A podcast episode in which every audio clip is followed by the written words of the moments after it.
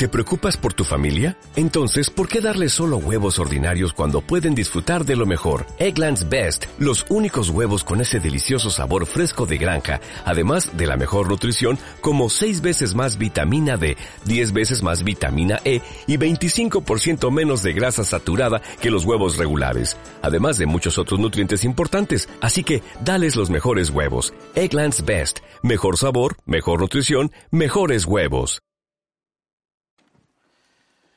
Bueno, no sé si... Ah, que me espero un poco. Paro esto, no, ha corrido el tiempo. Eh, el título, ¿Cómo convertir la tristeza en gozo? Quizá pueda ser atractiva. Es decir, eh, ¿el mundo está triste? ¿Qué diríamos? Que sé. En general, Alguien puede decir que no, eh, evidentemente puede haber diversas posturas, pero eh, decidí investigar un poco. Tampoco hice una grande investigación, pero un poco. Allí eh, estuve leyendo. Y, por ejemplo, alguien decía que a todos nos gustaría ser un poco más felices. esta, esta persona que escribía decía, el problema es que muchas de las cosas que determinan la felicidad están fuera de nuestro control. Así es como lo escribía. Estoy hablando de, artículos seculares. Eh, decía también, algunos están predispuestos genéticamente a ver el mundo de color de rosa y hay quienes lo ven todo más oscuro. Pero concluía al final del artículo, en general se observa un declive de la felicidad y un incremento de la depresión y el suicidio. Era la conclusión de esta persona que escribía por otro lado, otra fuente, según la cadena CNN, en base a una encuesta de Gallup a 154 eh, mil personas en 146 países, dice que dio a conocer unos aterradores resultados. Bueno, así lo leo tal cual lo decía. Dice que eh, esto, esta encuesta determinó que estamos en un mundo más estresado, preocupado, triste y dolido dice, en niveles nunca antes vistos. El mundo alcanzó el nivel más bajo de felicidad en una década. Entonces, según datos estadísticos, más allá de la percepción que podamos tener, los datos estadísticos dicen, las encuestas, que vivimos en un mundo más triste, más preocupado, más estresado. Los, eh, índices de depresión y suicidio se incrementan. Esto es un poco la realidad que nos toca vivir. ¿Por qué digo esto? Y con referencia al título, si miramos nuestro pasaje, los discípulos, por lo que estaba sucediendo, por lo que Jesús les decía, por lo que ellos observaban, estaban tristes. Los discípulos de Jesús estaban tristes. Evidentemente eran otras circunstancias, otros motivos, pero eh, era la situación de, de los discípulos. Jesús está hablando de gozo, que vuestro gozo sea cumplido. Y pregunto, de acuerdo a lo que he leído anteriormente, ¿realmente está fuera de nuestro control la felicidad o el gozo? Es una, pregunta poco ahí ambigua. Hace rato Teo decía, esto solo está en manos de Dios, por supuesto, pero hay algo que, que nos toca a nosotros, hay algo que podamos hacer para que la tristeza se convierta en gozo.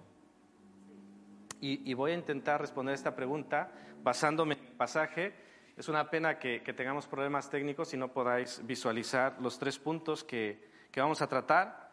Eh, primeramente, uno, dejando que Dios haga la transformación, basándonos en los versículos 16 al 22. Luego, número dos, pidiéndoselo a Dios en el nombre de Jesús, versículos 23 al 28. Finalmente, confiando en Jesús. Vamos a pasar al punto número uno, dejando que Dios haga la transformación. ¿Podemos? ¿Hay algo que podamos hacer para que la tristeza se convierta en gozo? Bueno, número uno, dejemos que Dios haga la transformación. Eh, es interesante cómo Jesús escribía, perdón, cómo Jesús hablaba y cómo lo vemos nosotros escrito, porque en la primera parte versículo 16, dice, todavía un poco y no me veréis, y de nuevo un poco y me veréis. Es un poco encriptado, eh, de hecho los discípulos lo decían tal cual, bueno, y me veréis porque yo voy al Padre. ¿Qué es esto que nos dice? Decían los discípulos. ¿Qué quiere decir con todavía un poco? Fijaros, los discípulos desde, desde ese momento preguntaron, dijeron, ¿a qué se refiere? ¿Qué quiere decir todavía un poco y no me veréis y de nuevo un poco y me veréis? No entendemos lo que habla. Y evidentemente esto, lo de un poco y me veréis y un poco y no me veréis, o viceversa, eh, evidentemente no lo ponía fácil. Eh, no, quiero, no quiero alargarme sobre este tema, porque no es el énfasis de nuestro pasaje, pero hay hasta cuatro o quizá más posturas de lo que puede significar todavía un poco y no me veréis y de nuevo un poco y me veréis porque voy al Padre. Primero, que dentro de poco moriría y por tanto, mientras estaba en la tumba no le verían, luego resucitaría y le verían. Hay otras opciones, eh, que por ejemplo, que Jesús se iba al Padre y ya no le verían, pero luego eh, vendría, eh, cuando viniera el Espíritu Santo, Jesús volvería, volvería en el Espíritu. Hay otra posibilidad en la que ellos mismos, cuando partieran de este mundo, pues eh, estarían en la presencia de Dios. No le verían y luego le verían. Incluso algunos sostienen y hablaban de la segunda venida. en lenguaje propio de la Biblia, por ejemplo, Hebreos 10:37 dice, porque aún un poquito y el que ha de venir vendrá y no tardará. Entonces, nos podemos enrollar hasta donde queramos con esto de un poco, todavía un poco. ¿Qué, significa un poco? Pero veréis que, la propia palabra nos, responde. Vamos a, continuar eh, en el que es el énfasis de estos versículos. Versículo 20, de cierto, de cierto os digo que vosotros lloraréis y lamentaréis y el mundo se alegrará, pero aunque vosotros estéis tristes, vuestra tristeza se convertirá en gozo. Esa es lo que queremos resaltar. Lo que importa es que la tristeza se convertiría en gozo. Gracias. Bueno, estamos aquí en el punto número uno. Ah, aunque Jesús los, lleva a la parte importante, que es, la parte final del versículo 20, lo cierto es que él sigue hablando eh, de esta forma. Dice, de cierto os digo que vosotros lloraréis y lamentaréis y el mundo se alegrará. Y quizá los discípulos puedan decir otra vez, ¿a qué se refiere? Pero podemos tener más claridad en cuanto a lo de un poco, porque cuando dice que ellos llorarían y lamentarían y el mundo se alegraría, casi casi que vemos con más claridad que se refiere a su muerte y a su resurrección. Cuando Él muere, ¿qué pasa con sus discípulos? Se alegra, perdón, se entristecen y el mundo, eh, el que se oponía a Jesús, se alegra, pero luego esto cambia, Jesús resucita y ¿qué pasa con los discípulos? Se alegran, se gozan, e, ese dolor, esa tristeza se convierte en gozo. Ah, es interesante que Jesús los va llevando y luego les pone un ejemplo muy claro y muy contundente, los versículos 21 y 22. Eh, por si acaso aún ellos todavía no acaban de entender lo que Jesús intentaba decirles. Dice el versículo 21, la mujer cuando da a luz tiene dolor porque ha llegado su hora, pero después que ha dado a luz un niño, ya no se acuerda de la angustia por el gozo de que haya nacido un hombre en el mundo. Entonces, lo que está pasando aquí es que ese bebé que causaba el dolor, luego viene a ser qué? Alegría. Es decir, no hubo un cambio, no hubo una sustitución, simplemente es una transformación.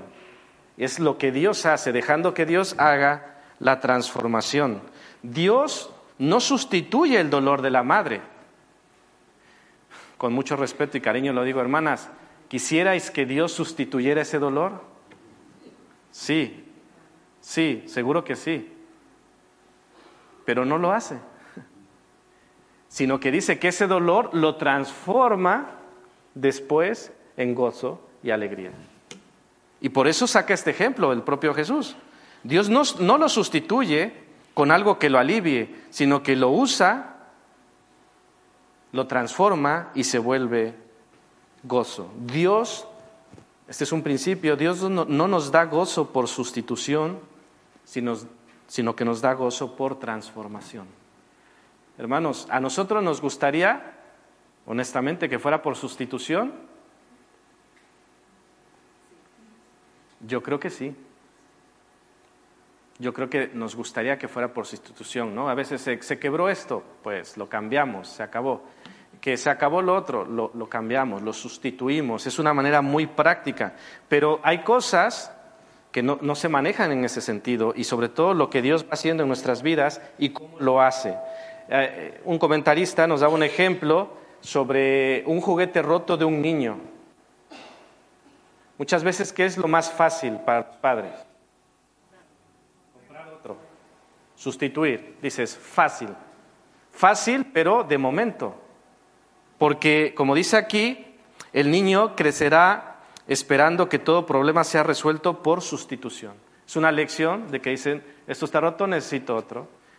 A veces nuestros hijos pierden alguna cosa y decimos, ah, venga, vamos a comprar otro. En lugar de hacerles buscar o de, hacerles esperar o que incluso de sus propios ahorros puedan eh, eh, pagar aquello que han extraviado. Y es una lección que, podemos transformar algo que sucedió y que no es deseado, pero podemos convertir en algo bueno, en una lección de vida que les va preparando y les va instruyendo para la vida real. Dice esto, este comentario, dice, el resultado en esos casos será un niño mimado que no podrá hacerle frente a la realidad. Usar la sustitución para resolver problemas es el camino a la inmadurez. Hermanos, esto es, algo profundo. Podríamos quedarnos aquí un rato y hablar de que a veces los cristianos ocupamos la sustitución en temas de iglesia. Esta iglesia ya no me vale. Cambio por una nueva. Problema resuelto.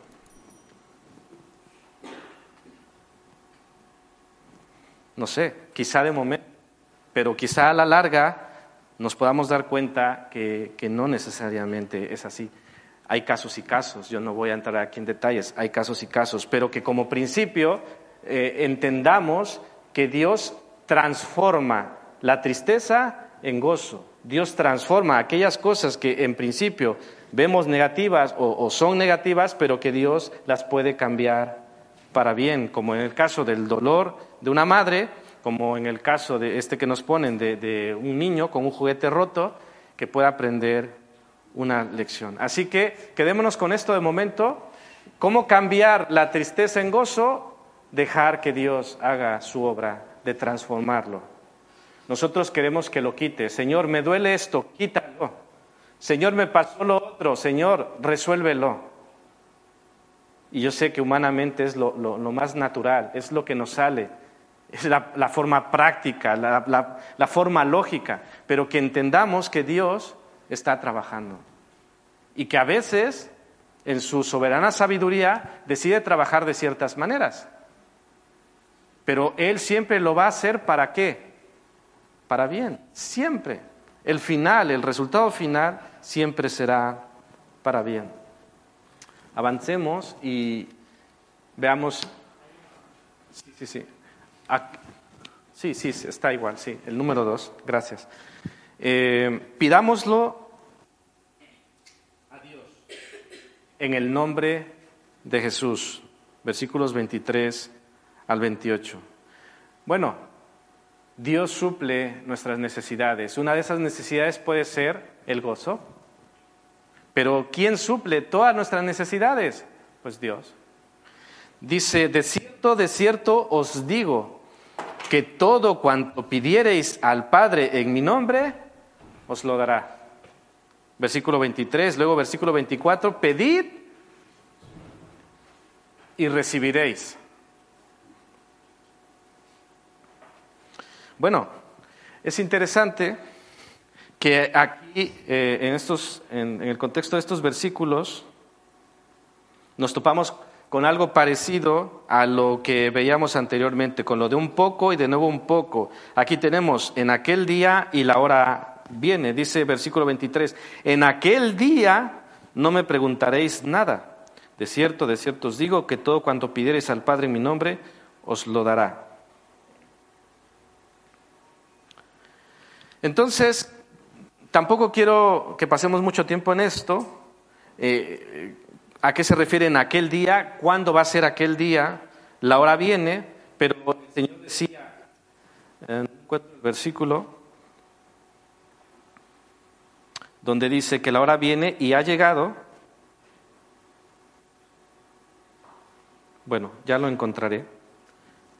Eh, entonces, eh, seguramente se refería a Pentecostés, dice, dice un comentarista, aquel día no puede referirse al día de su regreso por su iglesia porque no hay evidencia en la Biblia de que oraremos a Él cuando hayamos llegado al cielo.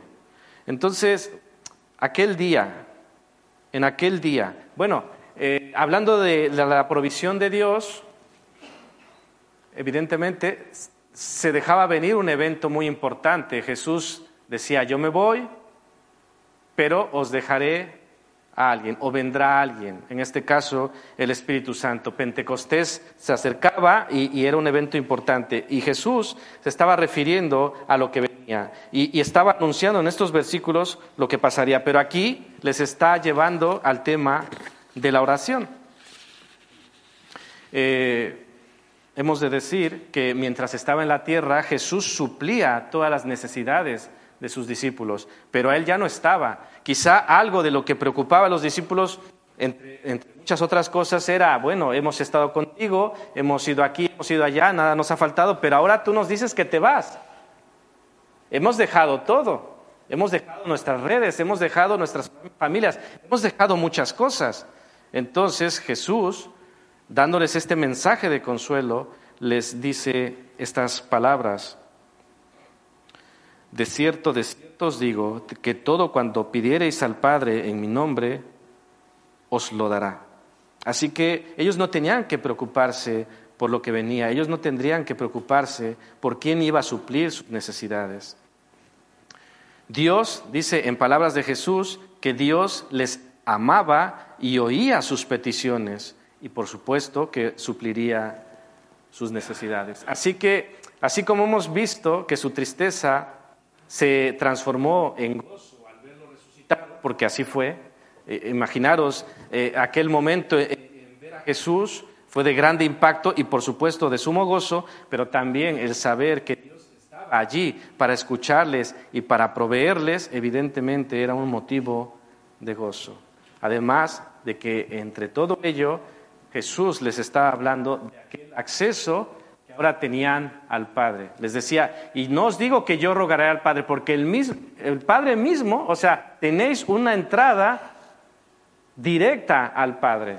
Es, es un acceso que ahora podéis tener mediante Jesucristo, por supuesto, y su grande obra. Versículo 24, Dios hace que nuestro gozo sea cumplido. Estamos hablando de la oración en este segundo punto y sabemos que, la oración era un tema importante en la enseñanza de Jesús. Pero no solo en la enseñanza, sino en la práctica. El tema de la oración era parte de la vida cotidiana de nuestro Señor. Él sabemos que oraba continuamente al Padre. Entonces, basándonos en todo esto que se nos está diciendo y enfáticamente el versículo 24, podemos decir que la oración es clave para que nuestro gozo sea cumplido. Hasta ahora nada habéis pedido en mi nombre, pedid y recibiréis para que vuestro gozo sea cumplido. No queremos decir, o no quiero decir con esto, que la oración sea una fórmula mágica. No quiere decir, eh, pide al, al Padre lo que, lo que tú quieras y Él te lo dará. Evidentemente hay que filtrar. Mm, sí, Jesús está diciendo estas palabras, pero se le está diciendo a sus discípulos quienes habían sido enseñados en los principios que él había presentado. Ellos sabían que no se trataba de, de pedir caprichos o pedir cosas que no tuvieran que ver con la voluntad de Dios. Os voy a compartir esto que, leí, que, que es muy interesante. Dice, orar en su nombre significa por lo menos tres cosas. Número uno, orar por las mismas cosas por las cuales Jesús oraría si estuviera en mi lugar. Orar con la misma actitud con la que Jesús oraba, es decir, con reverencia, dependencia y sometimiento a la voluntad del Padre. Y orar basados en la obra realizada por Jesús en la cruz. ¿Recordáis cuando sus discípulos le dijeron, Señor, enséñanos a orar? Bueno, cuando Él les dice, orad al Padre y pedid al Padre y os dará, claro, Él ya les había enseñado cómo tenían que orar, qué es lo que tenían que decir, qué es lo que no tenían que decir. No era una, un, cheque en blanco, porque no es lo que estaba ofreciendo Jesús, porque no porque no pueda hacerlo, sino porque no es lo que sería bueno para nosotros. ¿Sería bueno para nuestros hijos darles un cheque en blanco? Un cheque en blanco es como, no te doy un, cheque por 100 euros o te doy un cheque por lo que tú quieras. Claro, en la cuenta hay 200 euros así. tampoco, tampoco llegará mucho. Pero evidentemente, quizá merezca la pena eso, ¿no? Eh, acotar.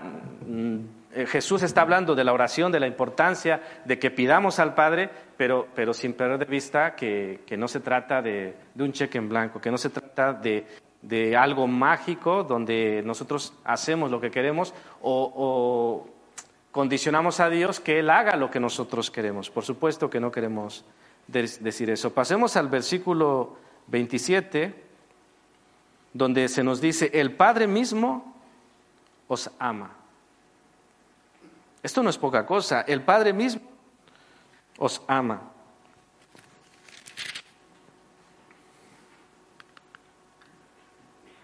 Aquí está lo de 26. En aquel día pediréis en mi nombre y no os digo que yo rogaré al Padre por vosotros, pues el Padre mismo os ama porque vosotros me habéis amado y habéis creído que yo salí de Dios.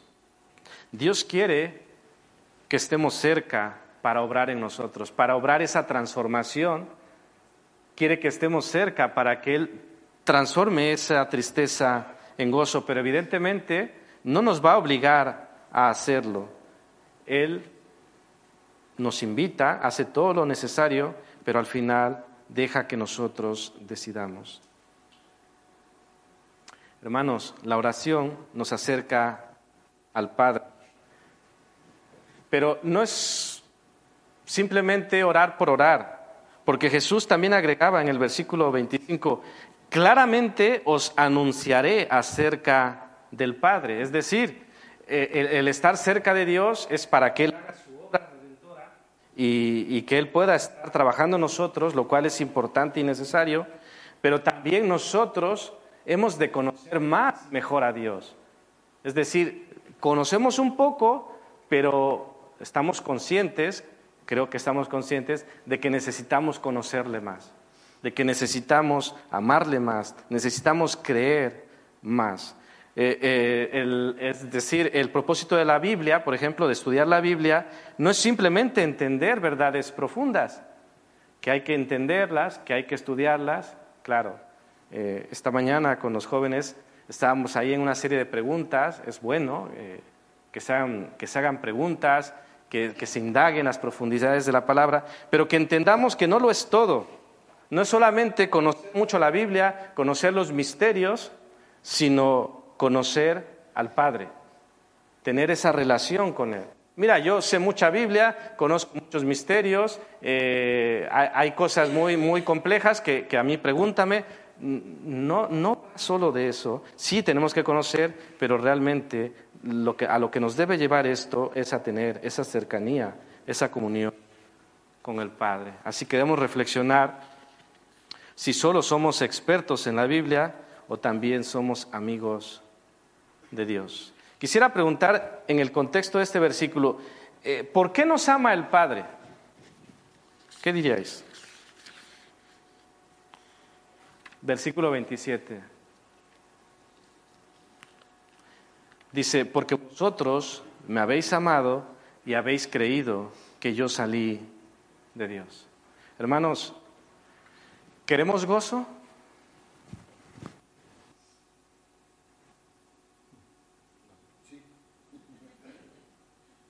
Bueno, podemos ir concluyendo que hemos de orar, hemos de amar y hemos de creer a Jesús.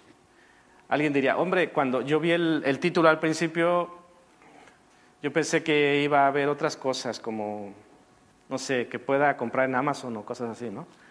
Eh, pero, a ver, dejar que Dios transforme esto implica que yo lea la Biblia o implica que yo tenga comunión con Dios, no sé, quizás se pueda ver cuesta arriba, pero es, la, es el método de Dios, es, lo que, es la forma en que Él trabaja. Y Él quiere hacerlo, Él quiere transformar nuestra tristeza en gozo, pero hemos de dejar que Él trabaje en nuestras vidas. Hemos de buscarle en oración, como he estado comentando y como nos dice el pasaje. Así que eh, estemos con el Señor, cerca, en oración, que él, que él pueda trabajar en nosotros. Y vamos al punto número tres, confiando en Jesús. Esto tiene mucho que ver con algo que ya, que ya he adelantado. Eh, versículos 30 32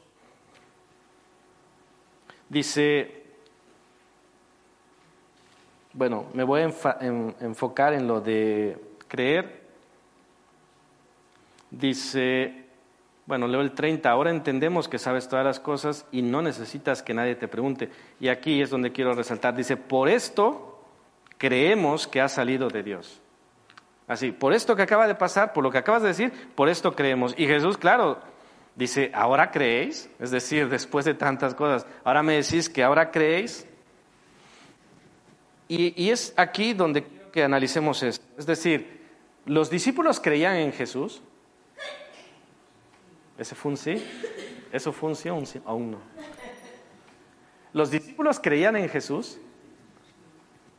Sí.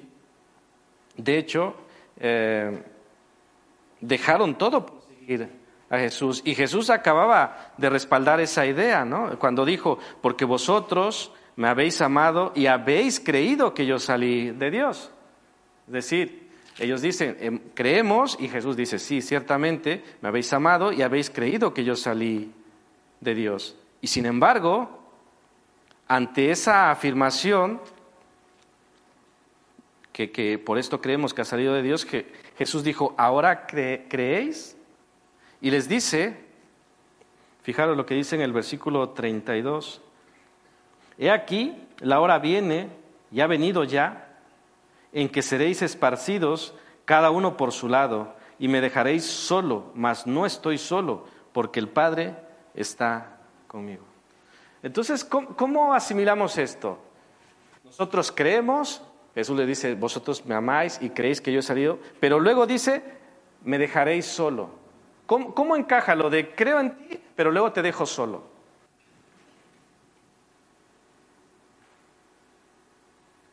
Pareciera ahí como que no, no encaja.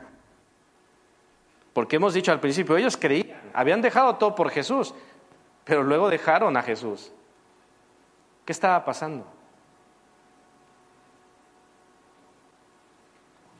No, no es tan... ¿Eh? miedo. Es decir, es este ya, pero todavía no. Ellos creían en Jesús, pero necesitaban seguir aumentando su fe. necesitaban seguir creyendo, como tú y como yo. ¿Podemos decir que creemos en Jesús? Sí. ¿Y podemos decir que ya hemos llegado a la meta? Es un poco lo mismo. Es decir, eh, Jesús está dándonos luz sobre este sentido. Al principio de este versículo 30, que es el segundo punto que quiero enfatizar, dice, ahora entendemos, así como decían, por esto creemos, ahora dice, ahora entendemos que sabes todas las cosas. Y hago la misma pregunta, ¿los discípulos habían entendido?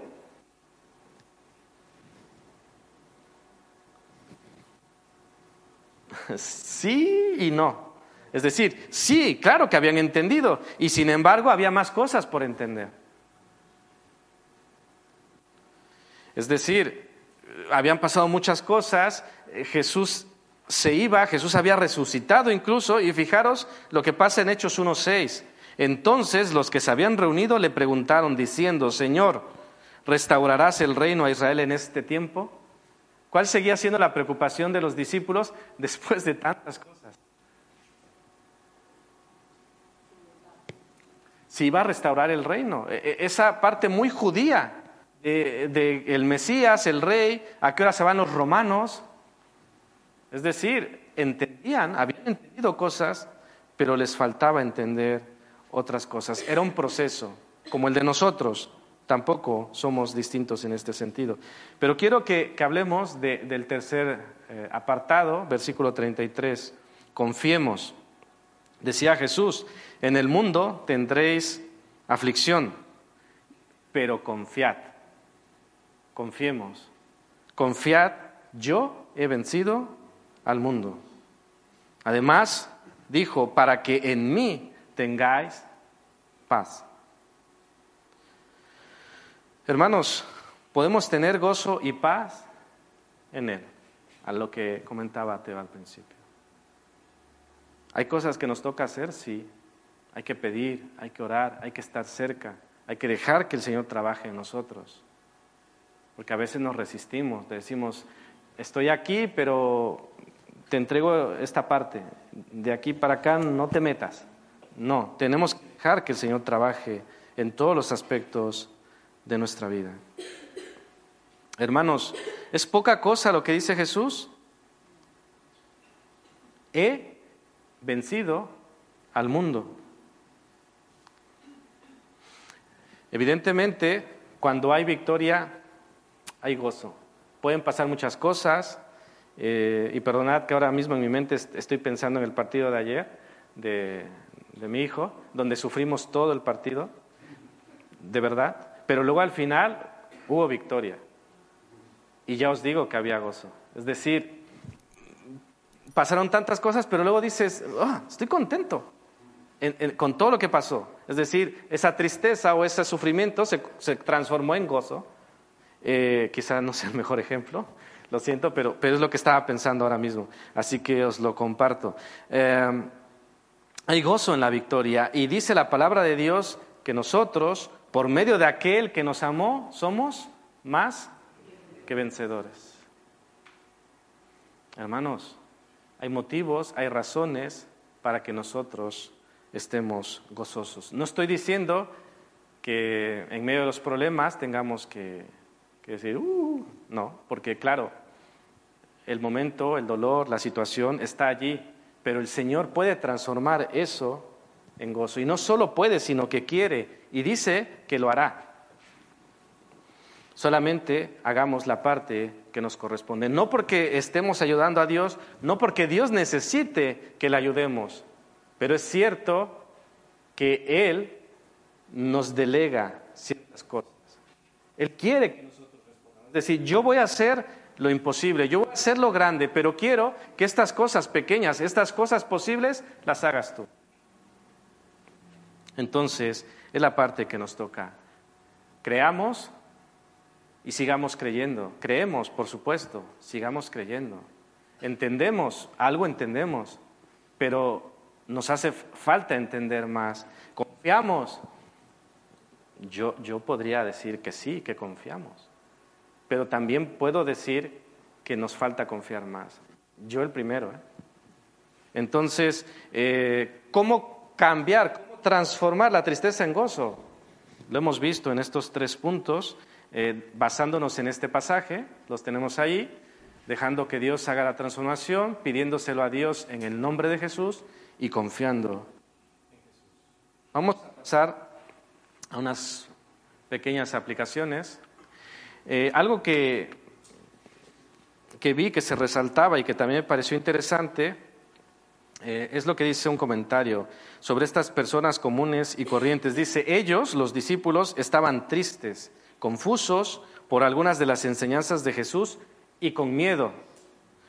Dice eh, este comentarista, para mí es alentador saber que los discípulos fueron hombres tal como nosotros, con problemas y con limitaciones, y sin embargo el Señor pudo usarlos. Personas comunes, pero con Cristo. Personas con miedos, personas eh, confundidas quizá, que no eran tan distintos a nosotros. Pero, ¿qué hizo el Señor con, estas personas?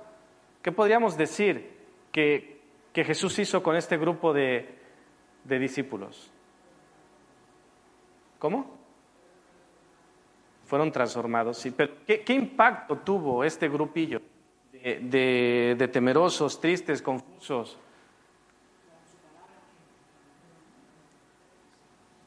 ¿Impactaron al mundo? Y dirías, pero, pero es que era gente sencillita, era gente limitada, era gente temerosa, era gente que, le faltaba entender muchas cosas, era gente que le faltaba creer mejor. Eh, eh, podemos encontrar muchas cosas allí, como las podemos encontrar en nosotros. Y sin embargo, el Señor hizo grandes cosas con ellos. ¿Será, hermanos? ¿Será? ¿Puede ser que Dios pueda y quiera hacer grandes cosas con nosotros? Yo creo que sí. Y no porque seamos grandes hombres, grandes mujeres, sino porque Él es grande. Y Él quiere hacer grandes cosas para salvación de todas las personas. Hermanos, tenemos un Dios extraordinario con un propósito extraordinario para personas ordinarias como tú y como yo.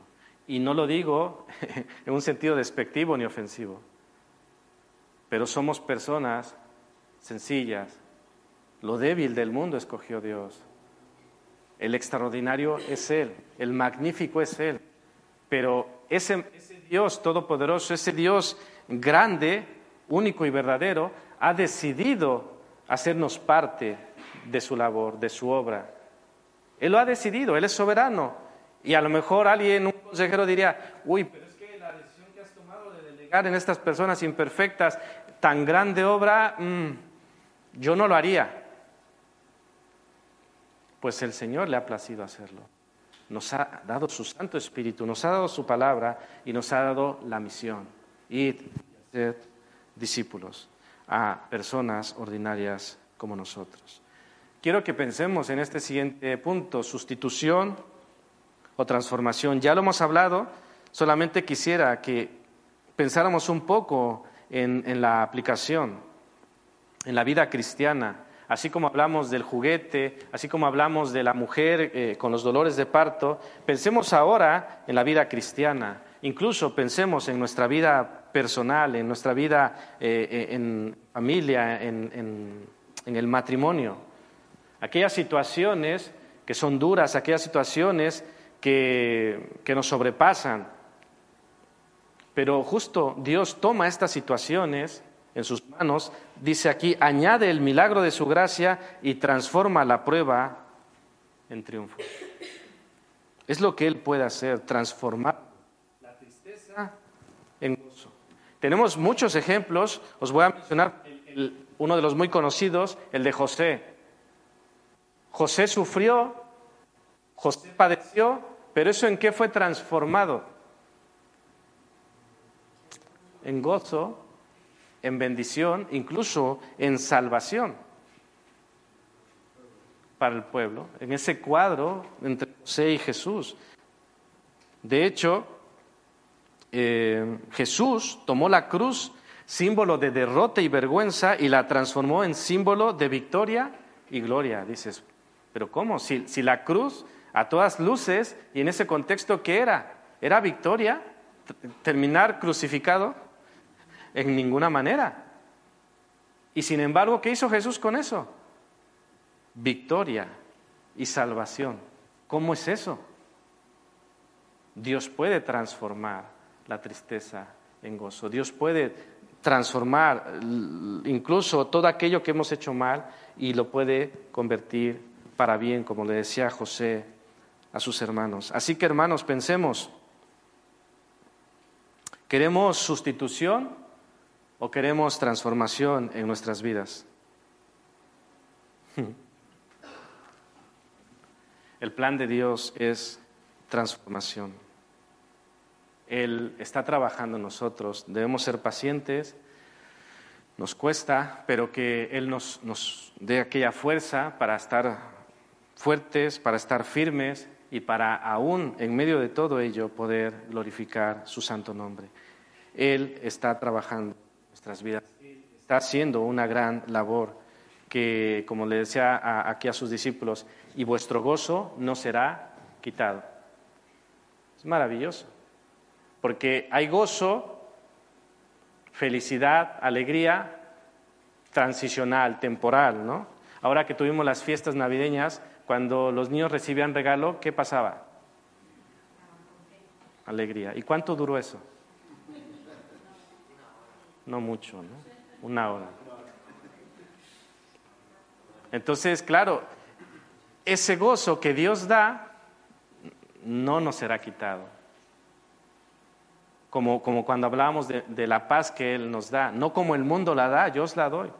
Es decir, su paz, su gozo es distinto a lo que el mundo da. Muchas veces nosotros buscamos la paz, el gozo, la felicidad y todo en el mundo. Y a lo mejor hay momentos en que lo encontramos, pero momentos pequeños, temporales. Y luego se acaba y vamos por más, ¿no? Ahora mi felicidad será un coche más grande, no, ahora mi felicidad será un guardarropa más grande, no, ahora mi felicidad será eh, ya no ver un partido de liga, sino ver un partido de Champions, ¿no? Y, y, siempre a más, a más, a más, hasta que un día despertamos a la realidad y decimos todo es vanidad.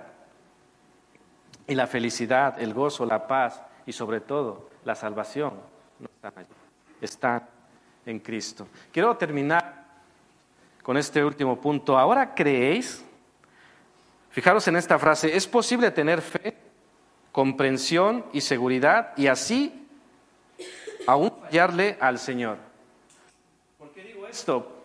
Lo que hemos dicho de sus discípulos, ellos creían, sí, comprendían, sí, y aún así fallaron. ¿Qué puede pasar con nosotros? ¿Estáis de acuerdo? Creemos, entendemos, pero estamos en este caminar y las pruebas siguen. Estoy mencionando el ejemplo de los discípulos, pero igual esta mañana en nuestra lectura de, Éxodo también comentaba sobre, el pueblo de Israel. En, en Éxodo 14:31 dice que después de que Jesús les libró de, los egipcios, cuando abrió el mar, cuando vieron la salvación de Dios, dice que ellos creyeron. Pero ¿cuánto duró esa, esa etapa? Más adelante dice que se adentraron tres días en el desierto, no encontraron agua y ¿qué hicieron? A quejarse. Fijaros, dice, ellos creyeron y luego hasta un cántico de adoración.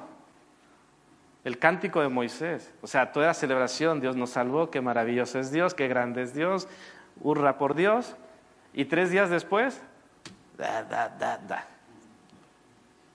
Y, es muy interesante, ¿no? Porque no, no, solo es esta ocasión, el Señor eh, le quita la amargura a aquellas aguas, luego llevan a unos manantiales y pasa un poco de tiempo y ¿qué vuelve a pasar? Hermanos, lo que nosotros creemos y luego, como que si fueran baterías, ¿no? Se nos acaban y empezamos a, quejarnos, empezamos a murmurar, empezamos incluso a culpar muchas veces a Dios.